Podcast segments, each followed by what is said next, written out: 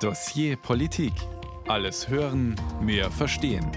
Ein Podcast von Bayern 2. Vor ziemlich genau 91 Jahren, am 30. Januar 1933, wurde Adolf Hitler Reichskanzler. Es ist der Tag, der als Machtergreifung der Nationalsozialisten bezeichnet wird. Ins Parlament gewählt, schalteten die Nationalsozialisten in der Folge sämtliche demokratischen Institutionen aus. Am Ende ihrer Schreckensherrschaft waren 60 Millionen Menschen tot, zig Millionen Menschen befanden sich auf der Flucht und Europa lag in Schutt und Asche. Heute, 91 Jahre später, halten Menschen auf Demonstrationen gegen die AfD Transparente hoch, auf die sie Die AfD ist so 1933 geschrieben haben. Auch wenn unsere politischen Verhältnisse wenig mit den 30er Jahren des letzten Jahrhunderts zu tun haben, ist der Protest Ausdruck davon, dass sich viele derzeit ernsthafte Sorgen machen. Hunderttausende gehen für unsere Demokratie und gegen die AfD auf die Straße. Anlass ist die Recherche des Medienhauses Korrektiv um ein Geheimtreffen von Rechtsextremisten unter anderem mit AfD-Politikern in Potsdam. Dort diskutierten sie Pläne, die nichts anderes bedeuten als die rassistisch motivierte Vertreibung von Millionen Menschen aus Deutschland. Weitere Recherchen bringen ans Licht, dass es noch andere Verbindungen von Teilnehmern zur AfD gibt und dass ähnliche Treffen auch in Bayern stattgefunden haben.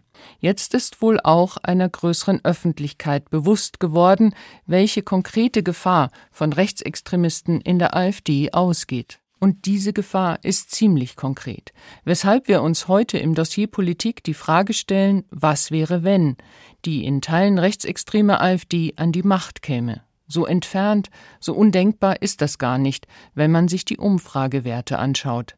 Am Mikrofon begrüßt sie Ina Kraus. Und ich freue mich, dass wir zugeschaltet aus Leipzig Michael Kraske zu Gast in dieser Sendung haben, Journalist und Autor, der sich intensiv mit der AfD beschäftigt hat. Ich grüße Sie, Herr Kraske. Hallo, guten Tag. Vor drei Jahren ist ihr Buch Tatworte erschienen, in dem sie öffentliche Aussagen von AfD-Politikern beim Wort nahmen und schon im Titel mahnten, die meinen, was sie sagen. In ihrem Buch zitieren sie den AfD-Parteichef in Thüringen Björn Höcke, der bereits 2018 in seinem Buch von einem Zitat groß angelegten Remigrationsprojekt schreibt und bei dem würde man nicht Zitat um eine wohltemperierte Grausamkeit herumkommen, menschliche Härten und unschöne Szenen würden sich dabei nicht immer verhindern lassen. Das klingt schon ziemlich nach einem gewaltsamen Vertreibungsprojekt. Fast sechs Jahre ist dieses Zitat alt. Jetzt scheinen viele erst nach der Korrektivrecherche über solche Pläne zu erschrecken. Wie erklären Sie sich das, Herr Kraske? Ja, Sie haben das angesprochen. Die Ziele und die Absichten, die lagen damals schon auf dem Tisch. Dieses groß angelegte Remigrationsprojekt, von dem Höcke da in seinem Buch geschrieben hat, das ist nichts anderes als eine rassistisch motivierte Gewaltfantasie, ein Gewaltplan, der gar nicht anders denkbar ist, als dass man Zwangsmaßnahmen einsetzt, dass Menschen entrechtet werden und dass es zu Deportationen kommt. Und es brauchte dann tatsächlich dieses Geheimtreffen, dieses konspirative Treffen in Potsdam Potsdam, dass die Leute wirklich verstanden haben und auch wahrnehmen, was da geplant ist. Dass das nämlich uns alle angeht, dass es da um ihre Freunde, um ihre Nachbarn, um ihre Mitschülerinnen geht. Ja, und dass Deutschland auf diese furchtbare Weise wieder reiner, homogener und ethnisch geschlossener Deutscher werden soll. Also es hat praktisch diesen Blick durch Schlüsselloch gebraucht, damit die Menschen ja das erkennen, was eigentlich schon lange da ist, oder? In den Plänen, ja, in den Köpfen der AfD. Ganz genau. Also dieser Versuch, diese wirklich furchtbaren Pläne ja mit einem harmlosen Euphemismus kleinzureden als Remigrationsprojekt, diese Pläne lagen da, die werden seitdem verfolgt, sie sind begründet worden, in Reden ist dafür geworben worden.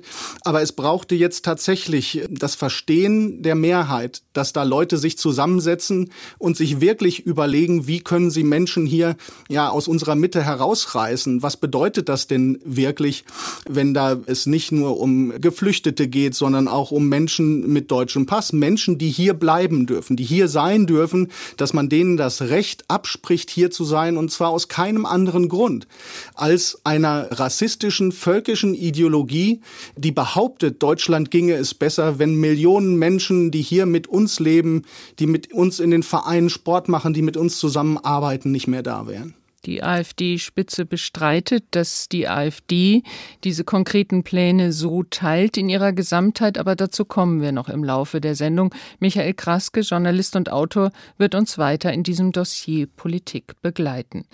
In Thüringen, Sachsen und Brandenburg stehen in diesem Jahr Landtagswahlen an. In Thüringen und Sachsen wird die AfD vom Verfassungsschutz als rechtsextremistisch eingestuft.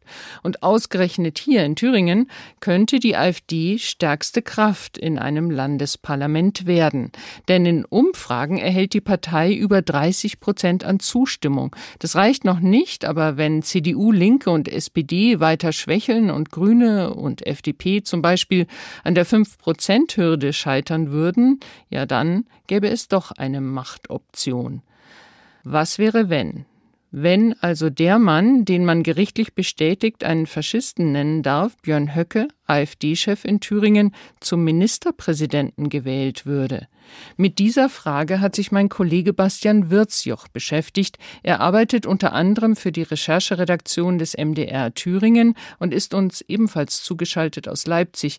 Mit ihm möchte ich durchdeklinieren, was wäre, wenn ein Björn Höcke Ministerpräsident in Thüringen wäre. Es ist ein nicht gänzlich unwahrscheinliches Szenario. Hallo, Herr Wirzjoch. Hallo. Bevor wir in die Details gehen, lassen Sie uns auf das große Bild schauen. Ministerpräsidenten haben eine starke Rolle in der Politik, stellen sich selbst oft gern als Landesvater dar. Was würde einen Ministerpräsidenten Björn Höcke von seinen Vorgängern und einer Vorgängerin unterscheiden? Ja, die Unterschiede liegen in dem rechtsextremen Politikangebot, für das die Thüringer AfD steht. Demzufolge möchte sie ja nicht Teil des Systems sein und mitspielen, sondern das System einreißen oder sie möchte es zumindest fundamental umbauen, wie wir es gesehen haben in Polen oder wie wir es in Ungarn sehen. Aufgebaut werden soll dann alternativ ein autoritäres System, in dem die Rechte von Minderheiten zurückgedrängt sind und sich eine bestimmte rechtsextreme Ideologie durch alle Lebensbereiche zieht in einem Land nun ja mit möglichst wenigen nicht weißen Menschen. Programmatisch möchte die AfD also keinen Wandel, sondern den Abriss eines Systems, das sie erklärtermaßen verachtet. Deswegen schürt die Partei ja auch systematisch Misstrauen gegen Regierungen, gegen Gerichte oder gegen Behörden wie den Verfassungsschutz. Also das ist der fundamentale Unterschied. Dann lassen Sie uns das Szenario mal weiterdenken. Gesetzt den Fall, die AfD würde in Thüringen die Regierung bilden. Wie würde sie das Land denn konkret verändern? Also es wäre auch eine solche Regierung an Recht und Gesetz gebunden. Und das würde ihren Handlungsspielraum doch erheblich begrenzen. Deswegen ist zu vermuten, dass weniger die Abrissbirne zum Einsatz käme, sondern dass man eher für eine schleichende Veränderung sorgen würde in den Behörden, in den Verwaltungen. Das also sie könnte nicht einfach alles einreißen, was nee. bisher war. Nein, nein, wie gesagt, Abrissbirne eher nicht. Es würde auf eine schleichende Veränderung hinauslaufen. Das sehen zumindest die so, die ich für diese Recherche gesprochen habe. Thüringer Landtagsabgeordnete, Verwaltungsrechtler oder Juristinnen von der Internetplattform Verfassungsblock. Und man ist sich auch einig, die praktischen Hebel für so eine Kulturveränderung, das wären Geld, die Finanzen auf der einen Seite und zum anderen das Personal. Können Sie denn ein Beispiel nennen? Wie würde das konkret aussehen in einzelnen ja. Bereichen? Ja, wir können uns das vorstellen. Beispiel Landespolizei. Man könnte zunächst den Polizeipräsidenten in den Ruhestand versetzen. Andere nicht genehme Köpfe in der Polizei, die könnte man abordnen irgendwo hin zur Autobahnpolizei. Bei Rekrutierungen, beim Stellenbesetzen würde man zuerst an die eigenen Leute denken. Leitende Stellen würde man nach Gusto besetzen. Über solche Personalmaßnahmen könnte man bestimmte Vorstellungen und Ideologien in der Landespolizei durch drücken. So hat es mir ein Polizeiwissenschaftler gesagt, mit dem ich zu diesem Thema gesprochen habe. Das ist ein Mann, der hat selber lange als Polizist in der Thüringer Polizei gearbeitet und er spricht von tausend kleinen Schräubchen an denen sich drehen ließe. Beispiel die Lehrpläne der Polizeifachhochschule. Da könnten rechtsextreme Gewalt, Rechtsterrorismus eben nur noch am Rande behandelt werden. Oder man lädt ganz neue Lehrbeauftragte ein. Die komplette Polizei Außenfortbildung, das kann man sagen, wäre umkrempelbar auf extrem weit rechts. Schließlich schauen wir auch noch auf die Polizeiarbeit, konkret bei den Einsätzen, da hat das Innenministerium klar Einfluss auf Einsatzkonzepte, auf Einsatzleitlinien.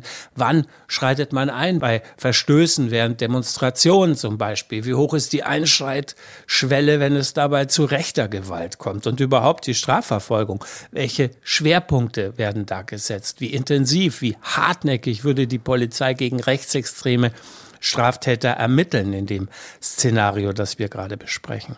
Und kann man das Beispiel Landespolizei auf andere Behörden übertragen? Ja, man kann sehen, das gilt allgemein, dass man in Behörden sozusagen reinregieren kann und dass Behörden im Grunde genau dafür ausgelegt sind. Verwaltung hat umzusetzen, was man ihr vorgibt. Und da gehört es zur Kultur von Verwaltungen, Leitlinien in der Regel eben umzusetzen. Da kann es mal zu Diskussionen kommen, da wird mal die Nase gerümpft über einen problematischen Erlass. Aber es fragt sich, wie lange in solchen Tankern die Behörden ja sind, so eine Kritik dann anhalten kann. Und Kritikern kann man sich ja auch entledigen. Da gibt also Recht und Gesetz nur eine Art Schein Sicherheit, wenn versucht wird, das Profil, die Kultur von Behörden zu verändern. Aber was man mit der Polizei machen kann, das ist durchaus eine Blaupause für andere staatliche Bereiche. Denken Sie an die Justiz. Da kommt es an auf die Besetzung der sogenannten Richterwahlausschüsse. Wer dort seine Parteigänger und Parteigängerinnen platziert, hat Einfluss auf die personellen Zusammensetzungen der Richterbänke. Das ist also die Strategie, wie man eine Demokratie von innen aushöhlen kann. Ja. Ist das denn auch eine Blaupause zum Beispiel für staatliche Schulen? Wie könnte die ideologische Veränderung hier konkret umgesetzt werden? Sollte ein Björn Höcke Ministerpräsident werden? Wir zeichnen hier ja ein Szenario. Ja, auch Schule ist wie die Polizei Ländersache. Hier könnten die Lehrpläne ebenfalls verändert werden, Sexualkunde streichen und nur noch sprechen vom Familienmodell Vater, Mutter, Kind im Geschichtsunterricht, Betonung auf Bismarck, das Dritte Reich als Thema stark einkürzen. Zudem die Materialien anpassen, die die Schulen verwenden. Da gibt es viele Möglichkeiten. Dasselbe gilt übrigens auch für die Programme der Landeszentrale für politische Bildung. Die ist in Thüringen direkt zugeordnet dem Chef der Staatskanzlei. Zum Profil dieser Einrichtung der Landeszentrale für politische Bildung gehört es unter anderem Schulen bei Projekttagen an den Thüringer KZ-Gedenkstätten Buchenwald und Mittelbau Dora zu unterstützen. Was würde daraus werden, kann man fragen. Und man erkennt ganz gut am Beispiel Bildung auch den zweiten Hebel neben der Personalpolitik. Das sind die Finanzen. Das trifft beispielsweise auch den staatlich geförderten Teil des Kulturbetriebs. Praktisch müssten Minister nur angewiesen werden, Etats, etwa für die Landeszentrale oder für Kulturbetriebe, aus dem nächsten Haushalt rauszunehmen und einen neuen Haushalt ohne diesen Posten aufzustellen. Und für den Rest sorgt dann die eigene Parlamentsmehrheit in unserem Szenario hier. Das würde wiederum für einige Einrichtungen und Betriebe de facto die Auflösung bedeuten. Also die Fragen zur Finanzierung sind wieder so eine Blaupause für den Umbau von staatlichen Bereichen. Die AfD wird in Thüringen ja vom Verfassungsschutz als erwiesen rechtsextremistische Bestrebung eingestuft, unter anderem wegen ihrer asylfeindlichen Positionen. Ein Thüringer Ministerpräsident hat zwar nur begrenzt, etwa über den Bundesrat, Einfluss auf die deutsche Flüchtlingspolitik. In seinem eigenen Bundesland hat er aber Einfluss darauf, wie mit Flüchtlingen, mit Asylbewerbern, mit Migranten, mit Kindern von Migranten umgegangen wird. Was ist da vorauszusehen? Ja, da stehen im Vordergrund die Integrationsmittel, also Sprachkurse zum Beispiel, die müssen ja finanziert werden. Da stecken auch viele Bundesmittel drin, aber die könnten ja seitens des Landes zumindest teilweise nicht beantragt werden. Das ist denkbar. Und der Anteil des Landes, der könnte heruntergefahren werden. Dasselbe kann übrigens auch mit den staatlichen Demokratieförderprogrammen gemacht werden. Die Programme finanziell auszutrocknen. Und die Demokratieprojekte, die wegen der Bundesmittel am Leben bleiben, na, die könnte man inhaltlich umstellen. Da könnten auch neue Träger gefunden werden, etwa für die Beratung gegen Rechtsextremismus beispielsweise. Ja, es geht ja auch um Projekte zum Beispiel gegen Diskriminierung und Rassismus. Also auch das wäre eine Stellschraube. Ja. Björn Höcke hat im November beim Landesparteitag der AfD in Pfiffelbach angekündigt, man werde, Zitat, einen langen Weg des Aufräumens und des Neuaufbauens gehen, für den Fall, dass sich bei der bevorstehenden Wahl eine Machtoption für ihn ergibt. Bastian Wirzjoch hat recherchiert, welche Hebel Björn Höcke für seine Ziele nutzen könnte. Vielen Dank für dieses Szenario. Gerne. Man könnte sagen, das machen ja alle Parteien, sobald sie an der Macht sind. Sie besetzen Spitzenämter mit Parteifreunden und setzen über den Haushalt inhaltliche Schwerpunkte. Aber diese Parteien wollen nicht die Demokratie umkrempeln. Wie bereits am Anfang unseres Szenarios beschrieben, wir haben es in Thüringen und Sachsen, wo im September Landtagswahlen anstehen, mit AfD-Landesverbänden zu tun, die der Verfassungsschutz als gesichert rechtsextremistisch einstuft. Michael Kraske ist unser Studiogast im Dossier Politik. Sagen Sie mal, dass ein Björn Höcke Ministerpräsident wird, denkbar, wahrscheinlich, nicht ausgeschlossen? Das ist in der Tat eine ganz reale Gefahr. Und zwar dadurch, dass auch die Thüringer Verfassung da nicht eindeutig ist. Und im dritten Wahlgang ist davon die Rede, dass derjenige gewinnt, der die meisten Stimmen kriegt. Und da ist nicht ganz klar, wie das zu deuten ist. Da könnte also der AfD ihre Stimmenmehrheit dann reichen. Und dann würde die AfD, wenn sie die Macht tatsächlich gewinnt, wenn man dieses Worst-Case-Szenario hier mal durchspielt, tatsächlich sofort diese Macht auch nutzen, um den Zugriff eben auf die entscheidenden Ressorts, die ja im Beitrag genannt sind, Bildung und Schule, Kultur, aber vor allen Dingen auch die hochsensiblen Sicherheitsbereiche wie Inneres und Justiz anzusetzen, um da in die demokratische Praxis massiv einzugreifen. Es klingt ja vielleicht etwas abstrakt oder auf den ersten Blick vielleicht sogar harmlos, wenn man über 1000 kleine Schräubchen spricht, an denen die AfD drehen kann, ohne gegen Recht und Gesetz zu verstoßen. Ist also unsere Demokratie bzw. die Verfassung zu schwach und vor allem in Thüringen zu schwach, um sich gegen die Aushöhlung von innen zu wehren? Sie müsste tatsächlich jetzt wetterfest und resilient gemacht werden. Man müsste da Eindeutigkeiten schaffen.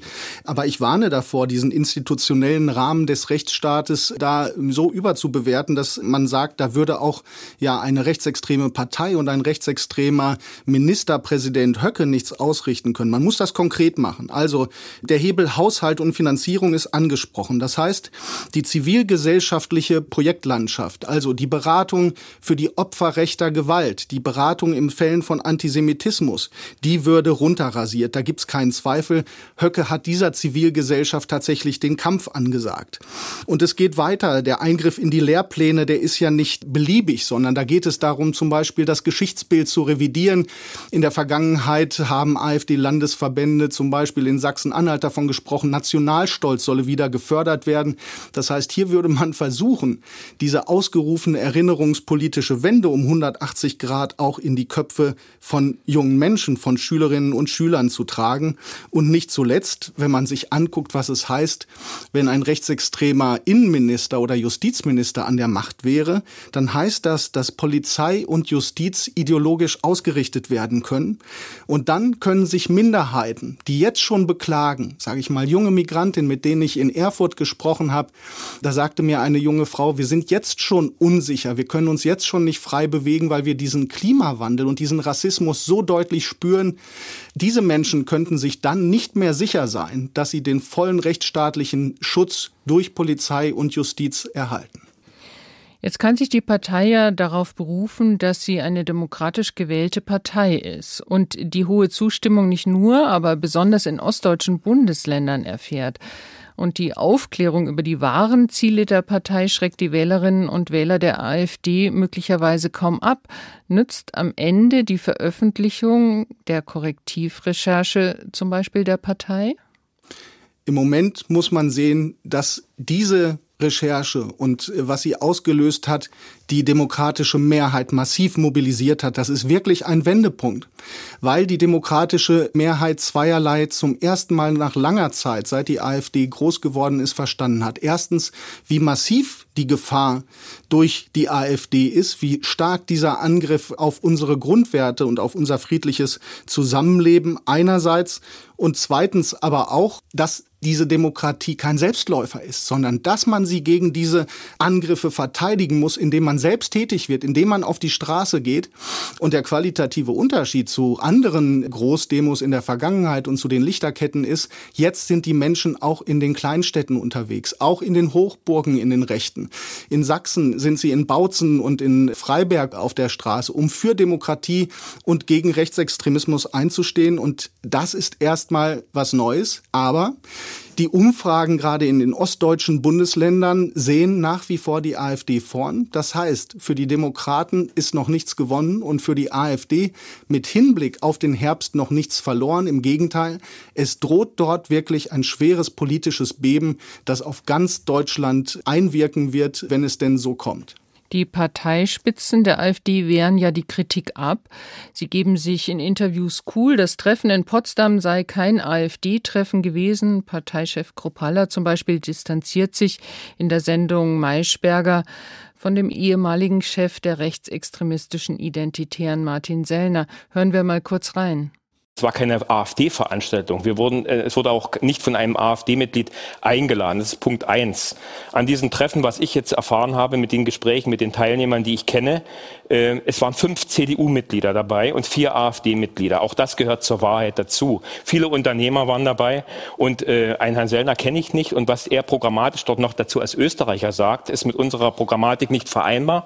Neue Recherchen legen nahe, dass die Verbindungen einiger Teilnehmer des Treffens in die Spitze der Partei doch enger sind, als hier von Kropala behauptet. Michael Kraske, wie groß ist die Nervosität in der Partei? Wie schätzen Sie das ein? Die AfD ist hochgradig nervös und man sieht das tatsächlich an diesen ja kruden Panikablenkungsmanövern, die da gefahren werden. Also da ist Desinformation im Spiel, da ist von Stasi-Methoden die Rede. Das muss man sich mal vorstellen. Das war systematische staatliche Überwachung in der DDR.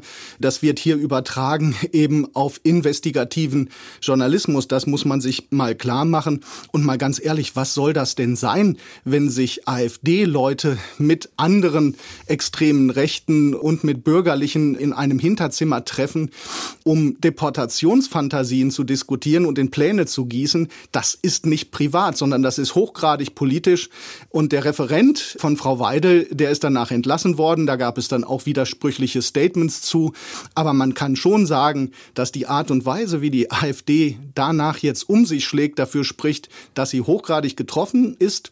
Und man sieht auf den Straßen auch in der Straßenmobilisierung der extremen Rechten, die monatelang, ja fast jahrelang überhaupt keinen Widerspruch kannten, dass auch da Rednerinnen und Redner durchaus bekennen, ja, dass sie überrascht sind von dieser Wucht, die ihnen da von demokratischer Seite entgegenschlägt.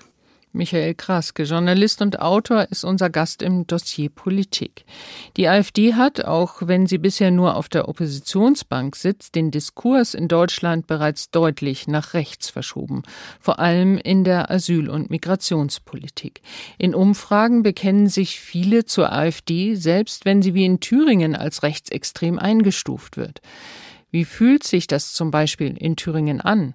Marie Müller ist Volontärin im Bayerischen Rundfunk und hat sich mit dem Mikrofon auf den Weg in ihre alte Heimat gemacht, nach Heilbad Heiligenstadt, Thüringen. Einen schönen guten Tag den zugestiegenen Gästen hier im ICE. Ich sitze im Zug von München nach Heiligenstadt in Thüringen, meiner Heimatstadt. Hier hat Björn Höcke sein Wahlkreisbüro. Hier versucht er seit 2014 das Direktmandat für den Thüringer Landtag zu gewinnen. Erfolglos. Trotzdem ist die AfD präsent. Morgen, Hallo. Den ersten Stopp meiner Reise mache ich bei meiner ehemaligen Klassenkameradin Katha. Sie hat mich zum Frühstück eingeladen. Katha kenne ich noch aus der Schule. Wir haben zusammen Abi gemacht. Hat sich Heiligenstadt verändert? Das ist immer eine so schwierige Frage, weil einerseits habe ich mir eine extreme Bubble geschaffen. Ne?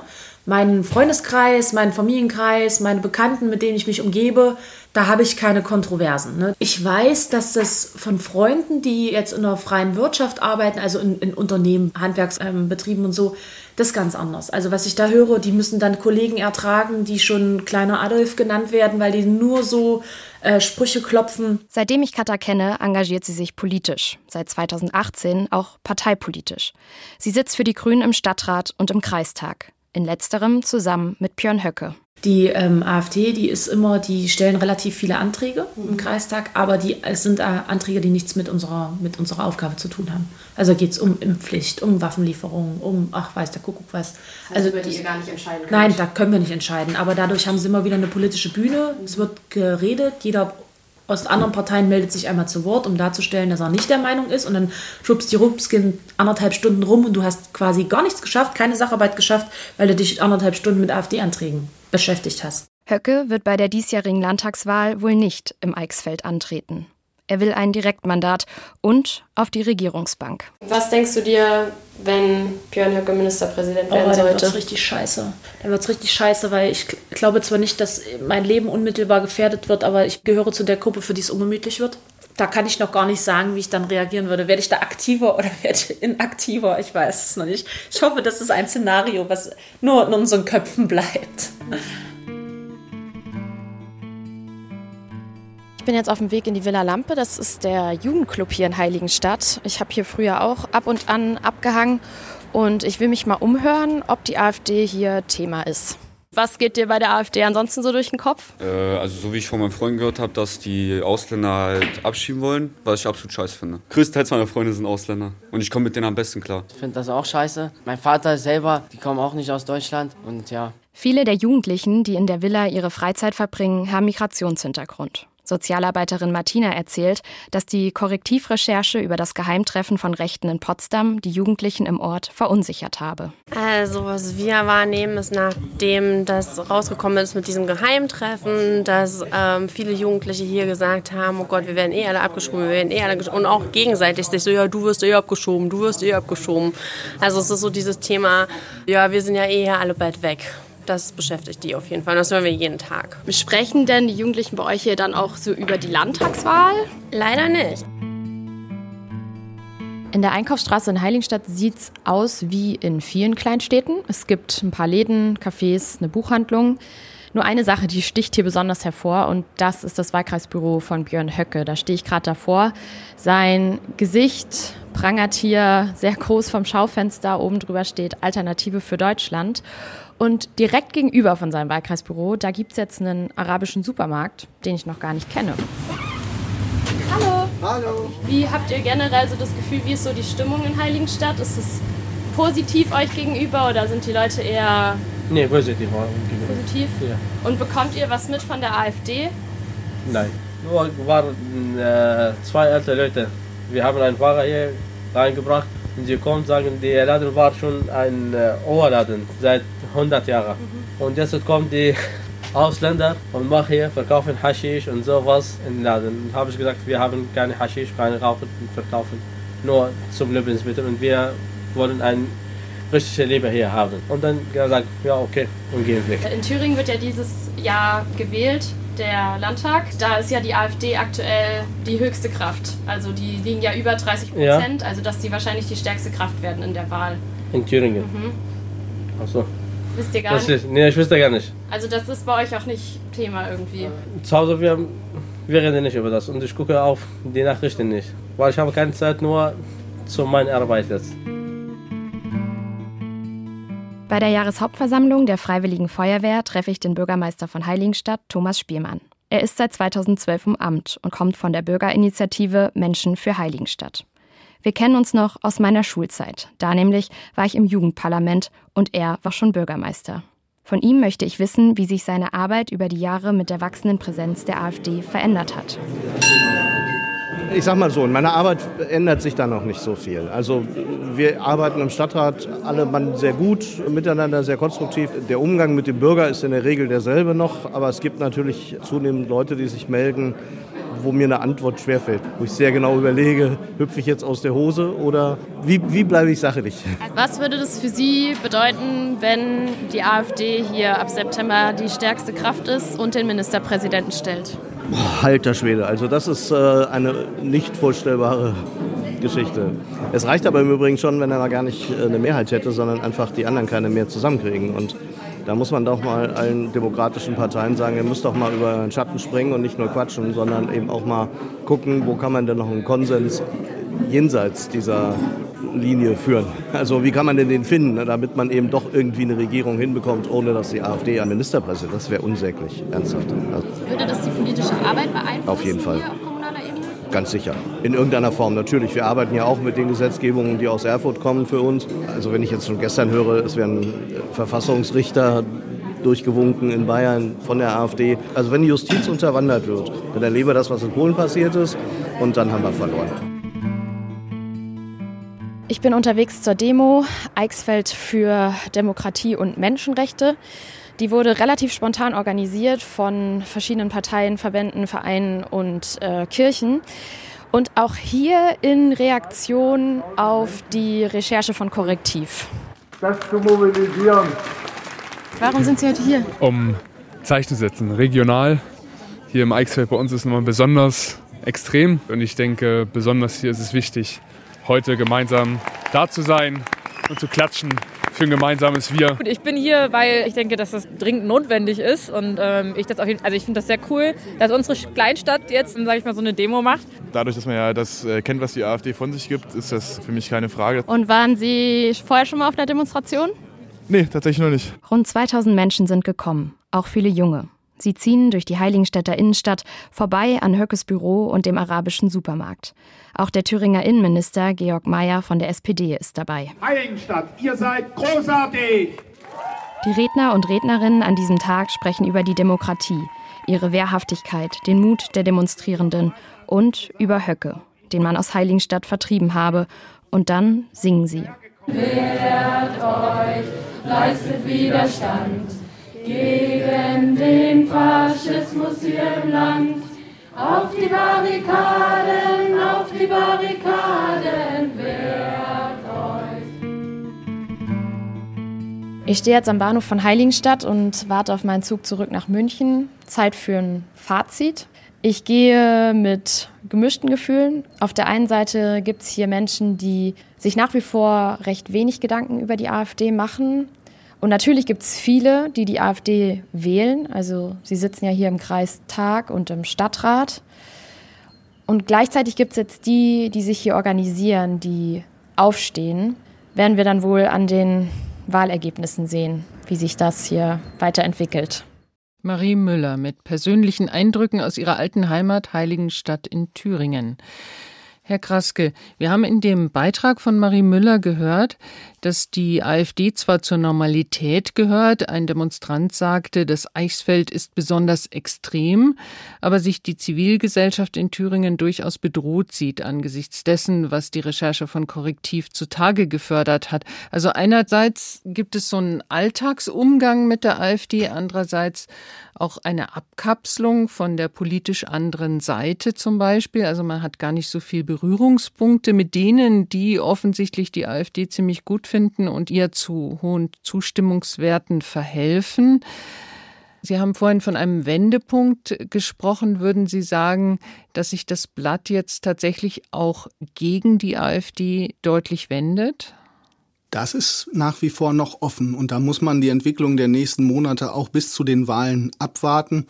Was man sagen kann, ist, dass diese Klimaverschärfung, die die AfD maßgeblich mitverantwortet und mitverschuldet, dass die im Osten doch sehr spürbar ist. Also ich war kürzlich äh, bei dem Bündnis Freiberg für alle in Sachsen recherchieren und da haben mir die Mitglieder erzählt, dass sie auch im Bekanntenkreis inzwischen sehr viele haben, die ganz offen bekennen, AfD zu wählen, die auch diese Geschichten teilen, diese Erzählung von wir brauchen hier keine Migranten, Politik soll nur noch für Deutsche gemacht werden. Mit diesen Erzählungen ist die AfD tatsächlich weit vorgedrungen in ihrem Kampf um die Köpfe, wie sie das nennen, und versucht das als das neue Normal in den Orten wirklich auch festzusetzen. Und dem ist halt zu lange nichts entgegengesetzt worden.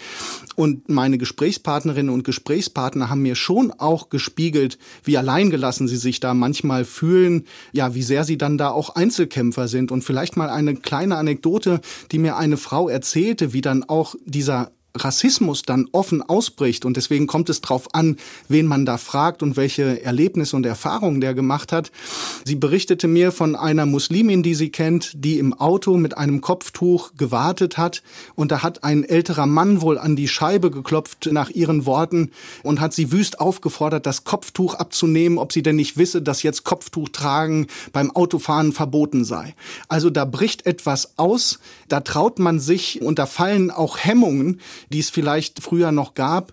Und deswegen ist das jetzt ganz wichtig, dass wirklich auch in den kleinen Orten diese vielbeschworene Mitte aufsteht und sagt, na, wir stehen für ein ganz anderes Deutschland und für eine ganz andere Gesellschaft, in der eben Herkunft nicht entscheidend ist und die Hautfarbe und auch nicht die Religion, sondern das Zusammenleben, das Zusammentun und Zusammenaufbauen. Die AfD ist ja in Thüringen, in Sachsen, in vielen anderen Kommunalparlamenten aktiv. Wie sehr hat denn das dazu beigetragen, dass das, was Sie beschrieben haben, das als das neue Normal gilt? Ja, Höcke hat das vor Jahren mal in einer programmatischen Rede ausgeführt und hat gesagt, ihr müsst in die Vereine rein, in die Kirchen, in die Sportvereine, in die Feuerwehren und diesen Marsch da in die Institutionen und in die Gesellschaft hinein, der trägt schon Früchte und das setzt sich natürlich auch in den Kommunalparlamenten fort. Da sitzen halt dann Stadträte, die man kennt, da kennt man sich aus der Nachbarschaft. Das ist doch dann eigentlich ein ganz netter Kerl, der kann doch nicht so verkehrt sein. Naja, dann ist er halt jetzt bei der AfD. So wird dann gesprochen, aber man muss sich schon klar machen. Wenn man in die sozialen Medien guckt, beispielsweise bei Facebook, dann findet man auf allen Hierarchieebenen auch, dass Vertreterinnen und Vertreter der AfD Hass und Hetze verbreiten. Die sind aktiv auch bei solchen Initiativen wie Nein zum Heim, wo ja nicht allgemein gegen eine Asylpolitik demonstriert wird, sondern wo es dann ganz konkret darum geht, Menschen einzuschüchtern und da vor Ort die Stimmung zu drehen. Und wir wissen ja aus diesen Erfahrungen der Anti-Asyl-Bewegung vor einigen Jahren, dass daraus Gewalt resultiert und bis hin zum Rechtsterror wie damals bei der Gruppe Freital. Es ist ja aber eine Gratwanderung, eine demokratisch gewählte Partei, die in Kommunalparlamenten, Landtagen und im Bundestag vertreten ist und in Umfragen hohe Zustimmungswerte in der Bevölkerung erreicht hat. Verdient die es nicht, dass man mit ihren Vertretern und ihren Wählerinnen und Wählern fair umgeht. Das hat die AfD ja stets bisher für sich eingefordert. Also wie umgehen mit diesem demokratischen Anspruch, tolerant auch gegenüber anderen Meinungen zu sein und anderen Einstellungen, ohne die Demokratie gleichzeitig zu beschädigen. Ja, da gilt am Ende, was der Philosoph Karl Popper entwickelt hat, nämlich das Toleranzparadoxon. Wenn wir gegenüber den Intoleranten tolerant sind, dann wird die Toleranz abgeschafft und mit ihnen alle, die sich dafür einsetzen. Demokratie bedeutet nicht neutral gegenüber den Feinden der Demokratie zu sein. Und das ist aber die große Verunsicherung, die da auch in den Kommunen und auch in den Institutionen und in den Vereinen herrscht. Da ist man sich als Demokrat nicht bewusst, aber es ist tatsächlich richtig, dass man sagt, man vertritt ja bestimmte Werte. Man vertritt die Werte des Grundgesetzes, dass jeder Mensch seine Würde und jeder Mensch seine politische Freiheit eben unabhängig von der Herkunft und von der Religion etc. ausleben kann. Und wenn die angegriffen wird, wenn diese Werte nicht geteilt werden, sondern sogar eingeschränkt oder abgeschafft werden, dann ist es sogar die Pflicht von Demokratinnen und Demokraten, da die Grenze zu setzen und das Stoppschild. Michael Kraske beschäftigt sich seit vielen Jahren mit Rechtsextremismus und auch mit der in Teilen rechtsextremistischen AfD. Er lebt und arbeitet in Leipzig, von wo aus er uns zugeschaltet ist.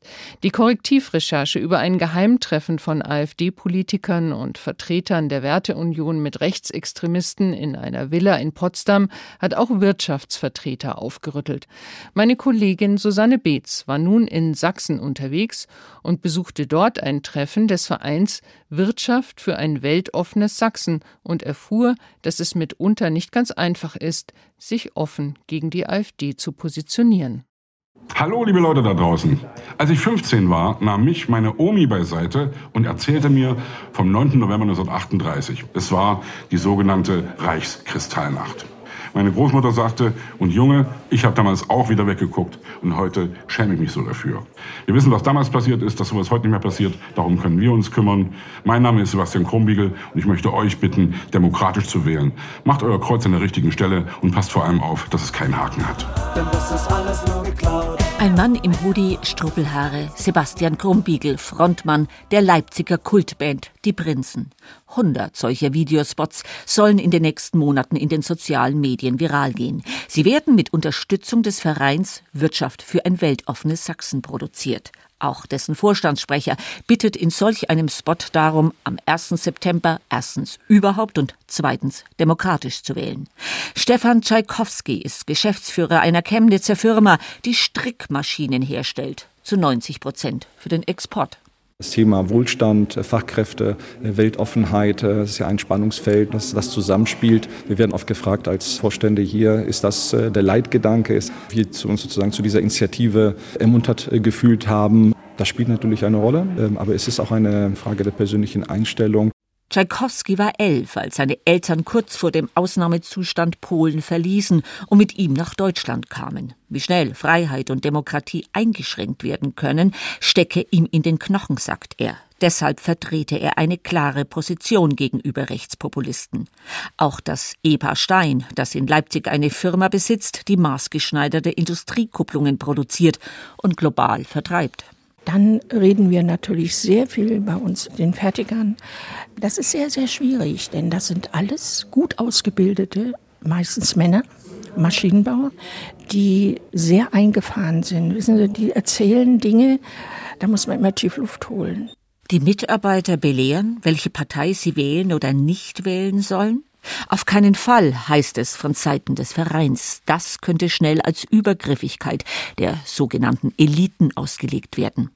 In Pirna hagele es Hotel- und Restaurantstornierungen, seit es in der Touristenstadt einen AfD-Oberbürgermeister gibt. Nils Aldag, CEO von Sunfire, ein rasant wachsendes Unternehmen in Dresden und Chemnitz, das auf den Umstieg von fossilen Energien auf grünen Wasserstoff setzt, ist stolz darauf, dass ein Viertel seiner 650 Frauen und mannstarken Belegschaft aus dem Ausland kommt. Internationalität beflügelt ist sein Motto. Werden die von Bord gehen, wenn die AfD stärkste Kraft wird, wenn das Image Sachsens noch mehr leidet? Der 37-Jährige hält das für gut möglich. Und ganz Deutschland würde Schaden nehmen.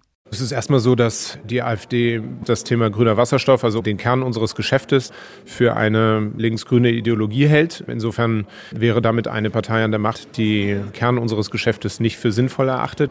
Dann kann ich nur sagen, würde eine solche Wahl wahrscheinlich dazu führen, dass wir diese Vorreiterstellung verlieren sagt ein Unternehmer, der sich im Verein Wirtschaft für ein weltoffenes Sachsen engagiert.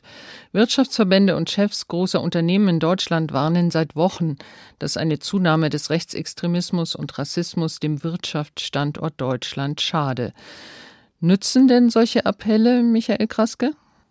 Die sind schon wichtig. Ich habe da vor einer ganzen Weile mit den Chefs von einigen Startups in Sachsen gesprochen, die mir das unter der Hand gesagt haben. Die haben gesagt, wir brauchen händeringend neue Leute, Fachkräfte und die brauchen wir am Ende aus Europa und aus der ganzen Welt. Aber die haben das damals nicht öffentlich getan. Und deswegen ist es auch nicht nur wichtig, dass das Ganze von solchen Initiativen ausgeht. Ja, das ist schon klasse, das zu bündeln und zu organisieren. Aber fast wichtiger ist es, diese Vorbildfunktion auch in kleinen Orten, wo es vielleicht nur mittelständische Unternehmen gibt, wo es vielleicht einen großen Arbeitgeber gibt. Und das kann man jetzt sehen, dass Einzelne auch vortreten. Bei diesen großen Demos ist in Hoyerswerda der Bürgermeister auf die Bühne gestiegen und hat gesagt, wir brauchen nicht, dass hier die Leute weggeschafft werden, sondern im Gegenteil, wir wollen Leute ermutigen, hier hinzukommen. Und diese mutigen Stimmen, die braucht es jetzt ganz klar noch mehr. Derzeit artikuliert sich aber auch in Unternehmerkreisen starker Unmut gegen die Bundesregierung. Die Zustimmungswerte der Ampel sind außerordentlich schlecht. Das macht es der AfD aber leicht, diesen Protest auch für sich zu nutzen. Wie lässt sich das verhindern, dass letztendlich die AfD dennoch von der allgemeinen Unzufriedenheit, zum Beispiel mit der Politik der Bundesregierung, profitiert? Mir scheint wichtig herauszustellen, die Folgen einer möglichen AfD-Herrschaft, einer Regierung, die Folgen von dem, was sie vorhaben. Und da hat vor einiger Zeit das Deutsche Institut der Wirtschaft ja einen spannenden Befund geliefert, nämlich das sogenannte AfD-Paradoxon, dass eben am Ende gerade die Wählerschaft der AfD am allermeisten geschädigt würde von einer AfD-Politik. Und zwar in Bezug auf sehr viele Politikfelder, auf Steuern, auf Renten. Also da geht es dann tatsächlich auch um das Geld in der Tasche.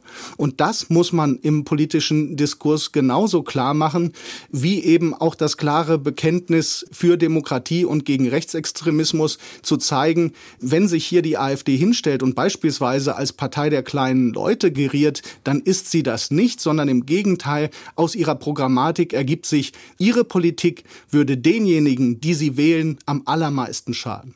Jetzt gibt es eine Diskussion um ein Verbot der AfD. Wie stehen Sie dazu? Kann man denn auch die Einstellungen derer, die Sie wählen, tatsächlich mit einem Verbot ausgrenzen und damit aber auch einen großen Teil der Bevölkerung, vor allem in den ostdeutschen Bundesländern, ausgrenzen?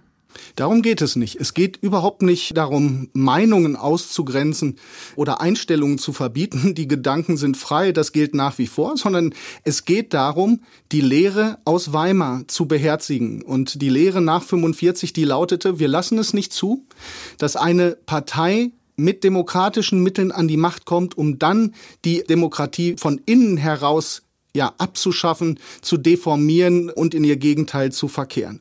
Und dazu bietet das Grundgesetz eben eine feste Handhabe, nämlich gerade für den Fall, dass die Sehnsucht beispielsweise nach einer neuen völkischen Bewegung, nach einem neuen Faschismus oder nach einem autokratischen Führer so stark ist, dass sie in die Mehrheit kommt. Und deswegen, die Belege sind da. Aber wenn es eine Botschaft auch von den Massendemos jetzt gibt, dann ist es der Auftrag an die Verfassungsorgane, die da benannt sind, eben Bundestag und Bundesrat, dieses Verbotsverfahren jetzt eben dann auch zu nutzen. Und dann ist es an der juristischen Seite unabhängig zu entscheiden, ob die AfD nach ihren Kriterien dann eine verfassungswidrige Partei ist. Und wenn sie das ist, dann muss sie zum Wohl der Demokratie und auch zum Schutz von den Minderheiten, die betroffen wären, auch eingesetzt werden. Kritiker eines Verbotsverfahrens sagen, es würde die AfD nur in ihrer Opfererzählung bestärken. Was sagen Sie denen? Also diese Opfererzählung, die nutzen sie bei allem, was gemacht wird. Wenn man sie einlädt zu Talkshows, wenn man sie nicht einlädt, das heißt, da ändert sich fundamental erstmal gar nichts. Es gibt einen verfestigten Kern in der Anhängerschaft, der ist derzeit nicht zu erreichen. Aber an diesem verfestigten Kern auch mit rechtsextremen Einstellungen und Wünschen und Zielen kann man die Politik nicht ausrichten, sondern im Gegenteil, es muss jetzt darum gehen, auch denjenigen zu signalisieren in der Grauzone, die unsicher sind oder ja, dazu tendieren möglicherweise die AfD zu wählen, ihnen klarzumachen, wofür diese Partei steht, wer sie wirklich ist und wenn sie verfassungsfeindlich ist, dann zum Beispiel eben auch wirklich gegen diejenigen vorzugehen, die eigentlich diesen Staat und die Demokratie schützen sollen, beispielsweise als Polizeibeamtinnen oder als Richter und Staatsanwälte. Was wäre, wenn die AfD an die Macht käme? Das war unser Dossier Politik zu einem Szenario, das gar nicht so unwahrscheinlich ist. Vielen Dank an Michael Kraske, Journalist und Buchautor, für Ihre Einschätzungen. Sehr gern. Am Mikrofon verabschiedet sich Ina Kraus.